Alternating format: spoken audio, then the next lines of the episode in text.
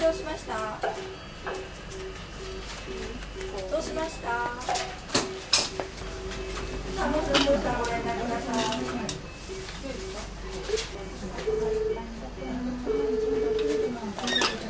はい今伺います。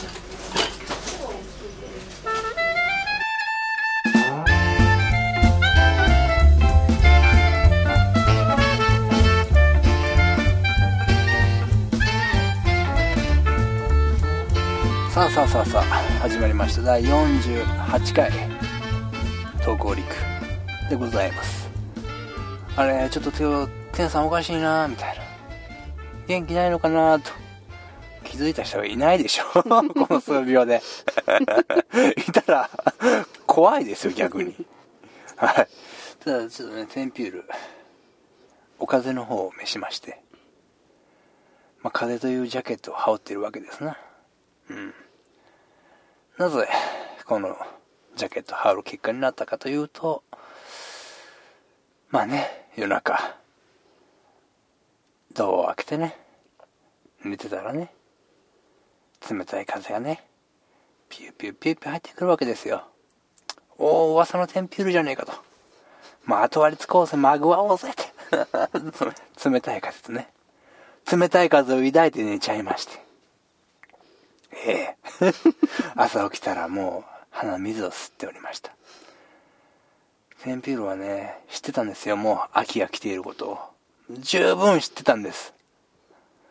ただ警戒心が薄かった。僕が警察官なら失格ですよ。もうわからない。というわけでね皆さんもねもうここ12週間か。まあ、私たちが住んでいる九州の台風が来ましてね、台風過ぎ去った後からぐっと、冷え込みがね、強くなって、ああ、風邪ひいたなーとか、いう人が、まあ、周りにはいませんが、出てくることを予想してますんでね。もうね、夜中ね、網戸だけ開けて寝るとかしないで、ちゃんとドアも閉めてね。まあ、タオルケット、そろそろ、ちょっと毛布も下の方に置いとこうかなと。捕まえませんけど置いとこうかな、みたいな。まあ、そんな感じでね、寒さ対策も一つ、まあ、秋は夜長と言いますから、もし寝れないのであればね、この投稿陸、聞きながらね、お月見なんざ、いかがなもんでしょうかね、ゲンさん。勝手にリスナーをすべてゲンさんにしてしまいましたけどね。そんな気がしておりますと。まあ、世の中見渡してみますと、まあ中国や韓国からと。えらい嫌われたもんですわな、この日本もね。ゲンさんね。私は知ってる日本はね、こんな嫌われる国はなかったんですよ。反日、反日と、いろんな企業も壊されておりますよと。でね、私、天日一つ言いたい。これだけは言いたいことがあるんです。これは中国に対して、韓国に対してではなく、日本の人に対してです、あります。えー、私たちが住んでます、この福岡という土地でね、中華料理屋にね、石が投げ込まれるという事件がございました。一番格好悪いことでございますと。もちろん、反日、物を壊す、反感、物を壊す、もちろんいける、いいことじゃないんですよ。ただね、ただ、もう壊すなんだいと言っときながらね、自分たちのね、ところでもね、中華料理関係ない中華料理屋を壊すとか、窓ガラス割るというのは一番格好の良くないことですから。誇り高き民族ですよ、日本人というのは。いいですか？ですので、まあ、そこだけはね、プライドを持って、そんな抗議の仕方をしなくてもちゃんと抗議する方法はいくらでもあると。いうことを、ゲンさん、そう思わんかね？わしは悲しかったよ、あのニュースを聞いたとき。そしてね、ゲンさん。ゲンさんで行こうか。もうね、悲しいお知らせをもう毎週にわたってすることになりそうです。もう毎週毎週こういうことは言いたくないんですけど、今日入れてもう5回です。寂しいですね。リスナーさん、いや、ゲンさんとお別れももう5回です。もう5回も喋ると最終回でございます。そしてね、あさ、あさ、再来週はもう Java の回が近づいております。ということは、いつもの妄想フリートークのメイントークはもう今日を入れて2回と。お腹もなるよね、Java ね。Java の回がね、迫って緊張が高まるとお腹も高まるよね。本当に。まあそんなことをしつつ、もうすぐ1年が経とうとしております。思い起こせばこういった肌寒い季節からスタートしたような気もします。悲しいな これが4回後にやります。まだね、今日はね、お別れの回ではございませんので、ただ、今回のメイントーク、初心に帰ろうということでございます。初心に帰る。初心とはどこや第1回目ではなかろうか。第1回目のメイントークを何をしたかなとも思い返せば、リスナーさんを寝かそうとしたんですよ。ということで、今回のメイントークは、初心に帰ってお届けしたいと思います。それでは、後ほど。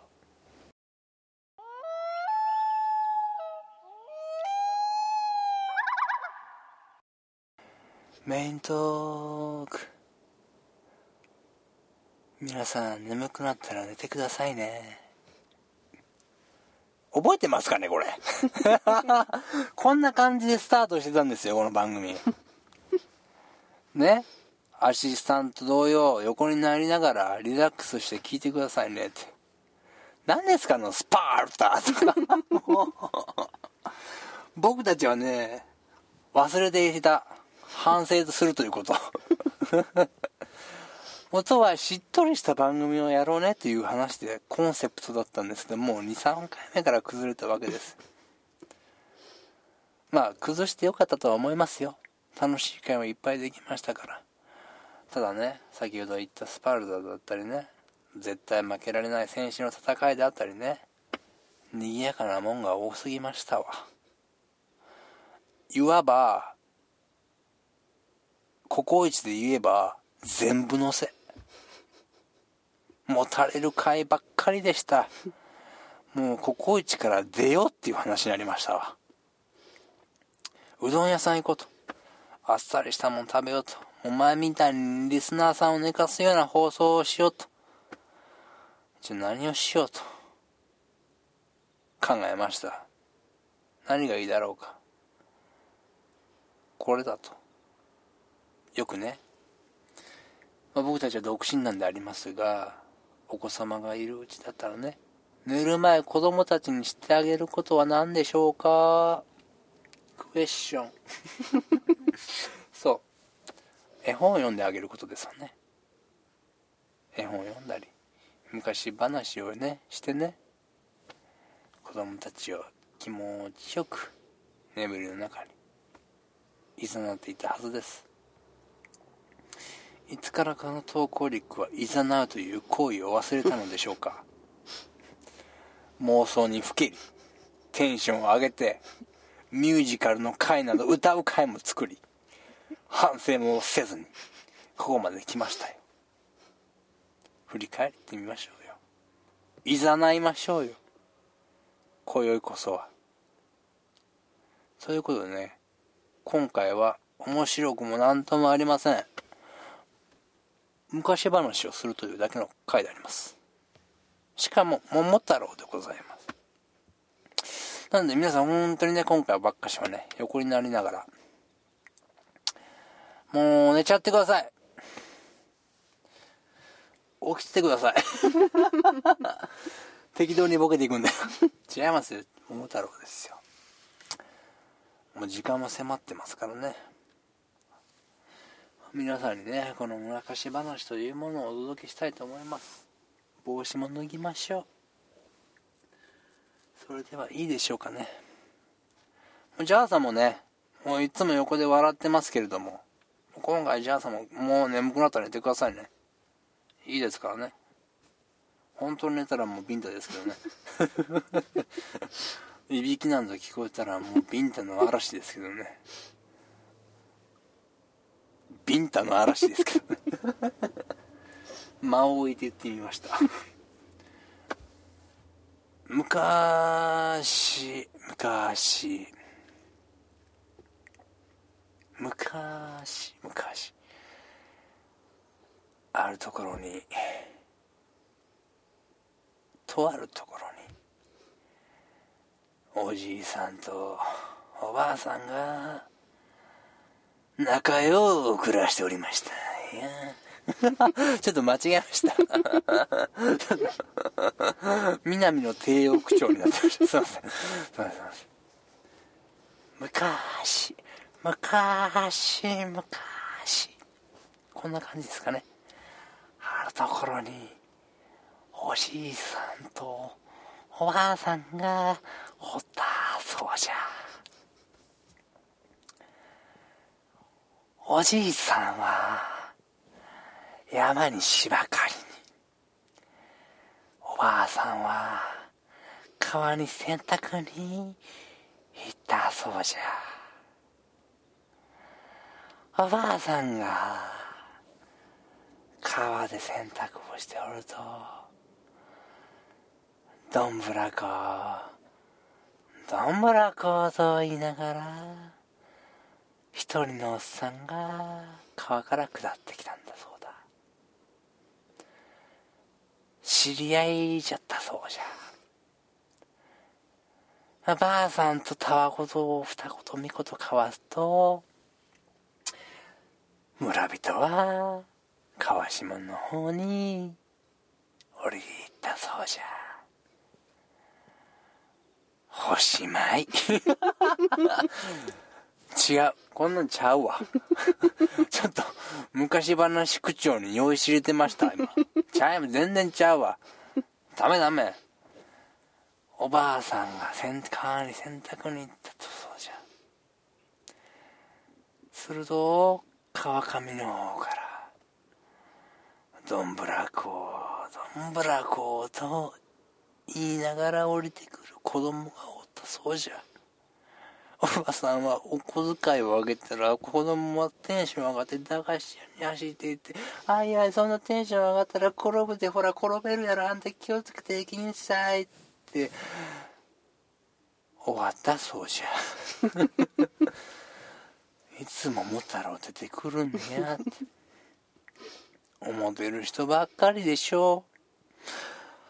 おばあさんが川で洗濯をしておると、どんぶらこ、どんぶらこうと、桃太郎が降りてきた。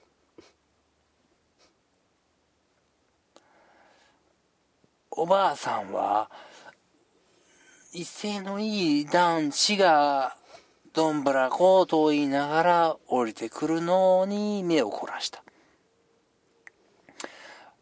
あなたはどちらさんでしょうか？ばあさんは問いかけた。私は桃太郎だ。ばあさんはびっくりした。その青年は桃太郎と自分のことを呼んでいた。その青年は、服も着ずに、一物を振り回しながら、腹が減った、腹が減ったと、おばあさんに懇願したそうじゃ。不憫に感じたおばあさんは、桃太郎と名乗るその男を家まで呼んだそうじゃ。そうこうすると、芝刈りに行ってきたおじいさんも戻ってきて、夕食を囲むようになったそうじゃ。夕食を囲みながら、桃太郎やい。あんたどこぞでそこまで大きくなったとやと。おじいさんが尋ねたそうじゃ。桃 とだけ桃太郎は告げたそうじゃ。その桃太郎曰く、桃の中で生まれたそうじゃ。おじいさんもおばあさんもこの話は信じなかった。桃の中で人が育つわけなどない。この子は虚言癖があるのだと。おじいさんもおばあさんも納得しとったそうじゃ。その桃太郎はというと、もう3人前、5人前と、男前というぐらいにご飯をいっぱい食べた。大きく大きく成長して力強い青年になっていったんですけれども、全く働く気配も見せず、農作業もせず、くっちゃねくっちゃね、たまに DS なんかやりながら、くっちゃねくっちゃねしてたそうじゃ。それに見かねたおじいさんが、おい桃太郎と、何をくっちゃねくっちゃねしてるんだと、働かんかいと。たら逆ギレして、鎌を振り上げて恐ろしくなって、それからちょっとおじいさん引きこもったそうじゃ。それに見かねたおばあさんが、桃太郎に言ったんだな。あんた、鬼っていう恐ろしいもんがこの世におる。あんたがまだ会ったことのない、あんたがまだ感じたことのない恐怖心よ、その鬼注文が教えてくれるやろ。あんたはまだ自分以外に怖いと思った奴に出会ったことがおまへんのや。面白いこと言うババアやないけ。鬼んとこまで案内せんかい。こんな流れがあったんでしょうな。一路桃太郎が鬼退治に行くことになったんです。おばあさんはガッツポーズでテンション上がりすぎて8キロぐらいのきびだんごを作ってしまいました。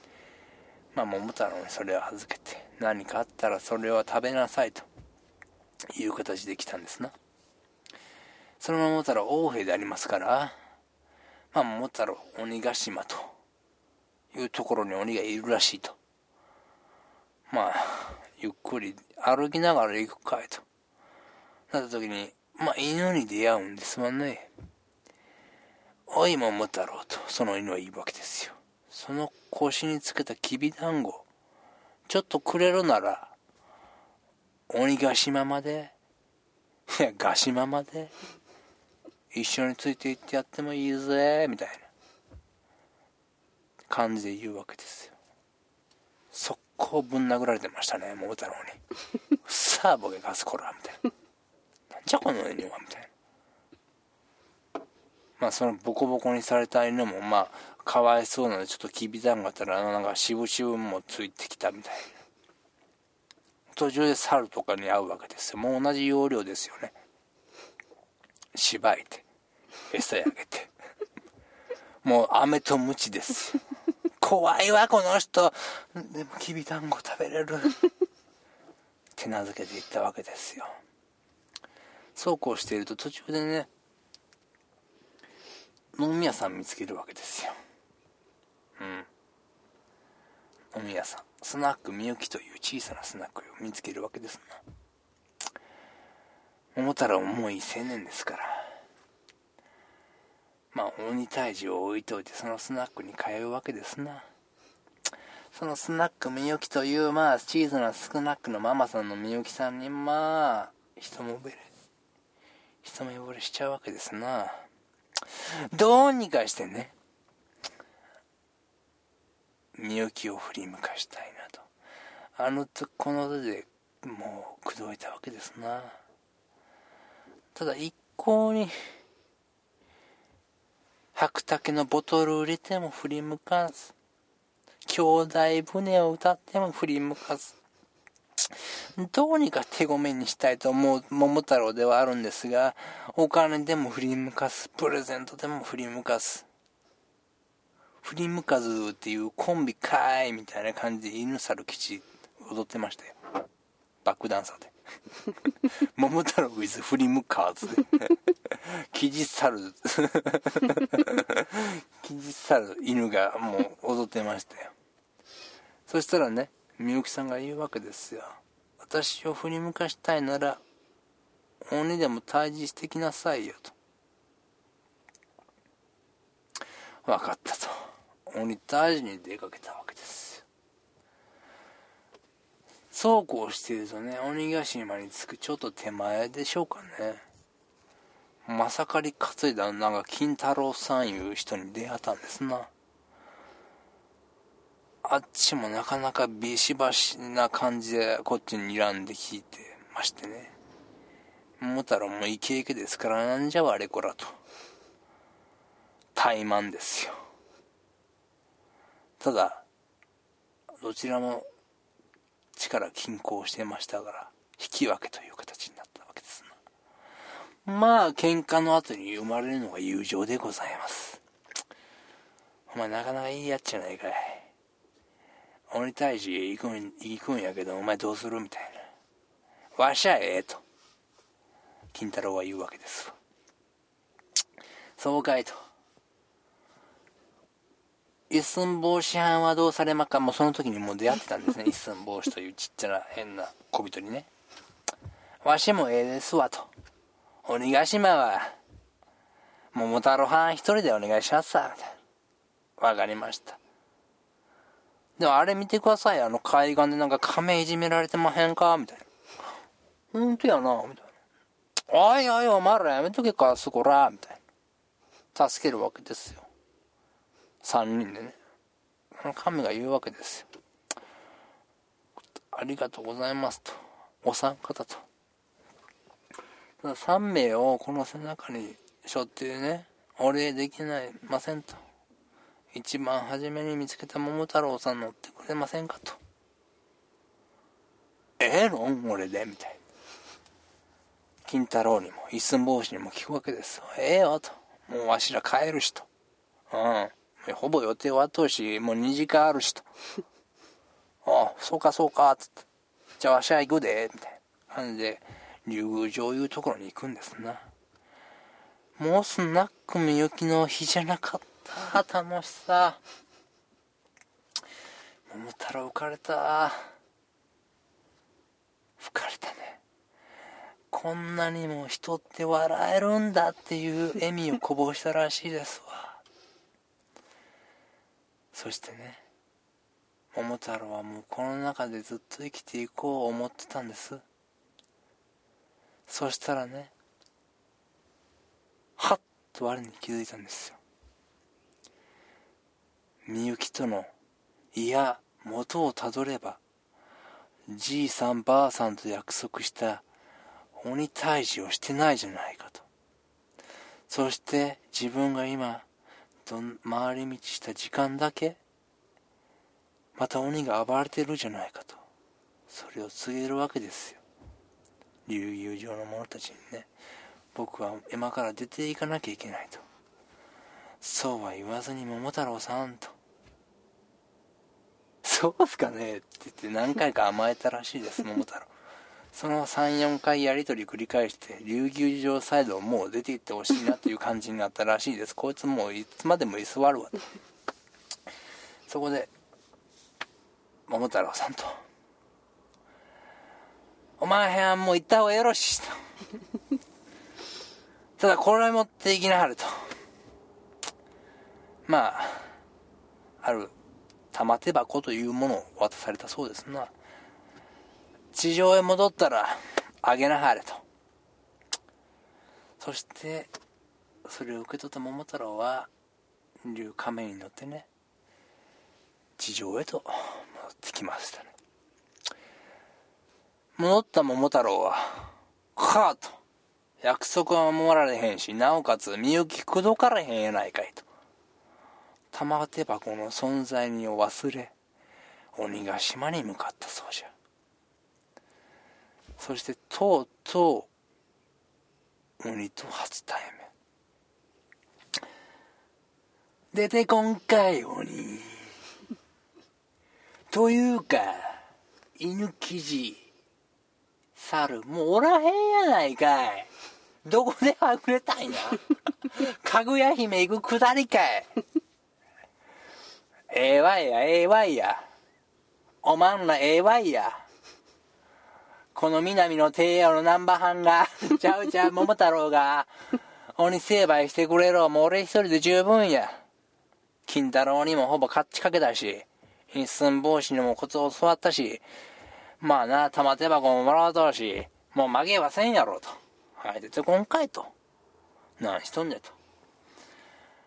出てこんかい鬼と。叫んだ瞬間に、青鬼赤鬼登場ですわ。身の丈が自分の10倍。金棒を持った鬼が2匹ドドンと出てきたそうじゃ。初めて自分の力以上の持ったものをね見上げた桃太郎は腰を抜かしたそうじゃ動かねん怖い。怖い。お兄さん怖いよ。怖いよ。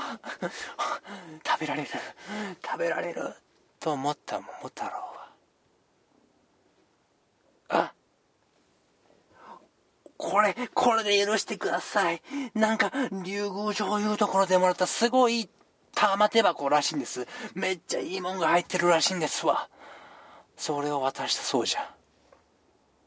これと生き返り自分の命だけを助けてくださいという初めて命乞いをしたそうじゃ。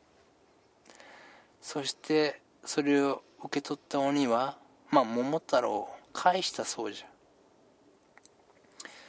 桃太郎はそれから帰ってきて初めて自分より強いものを見て初めて恐怖心というものを覚えたそれから桃太郎は改心してねじいちゃんばあちゃんを亡くなるまで農作業に精を出し心改めおばあちゃんじいちゃんが亡くなるまできちんと面倒を見たそうじゃそして鬼の方じゃが玉手箱を開けた瞬間に2匹とも年を得ろうとってもうての二度と人間に悪さをすることはなくなったそうじゃ。昔昔にあった話じゃそうじゃ。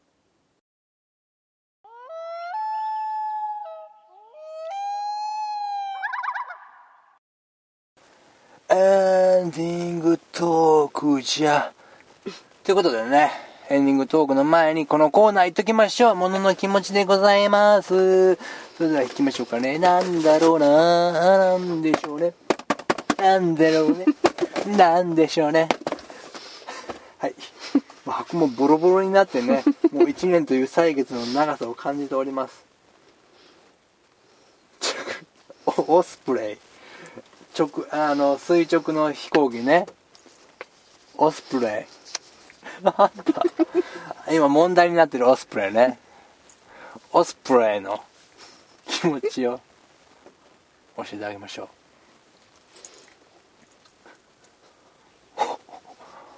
オスプレイ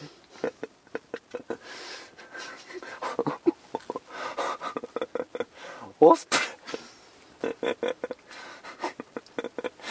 普通に飛んでも 垂直に上がってもオスプレイ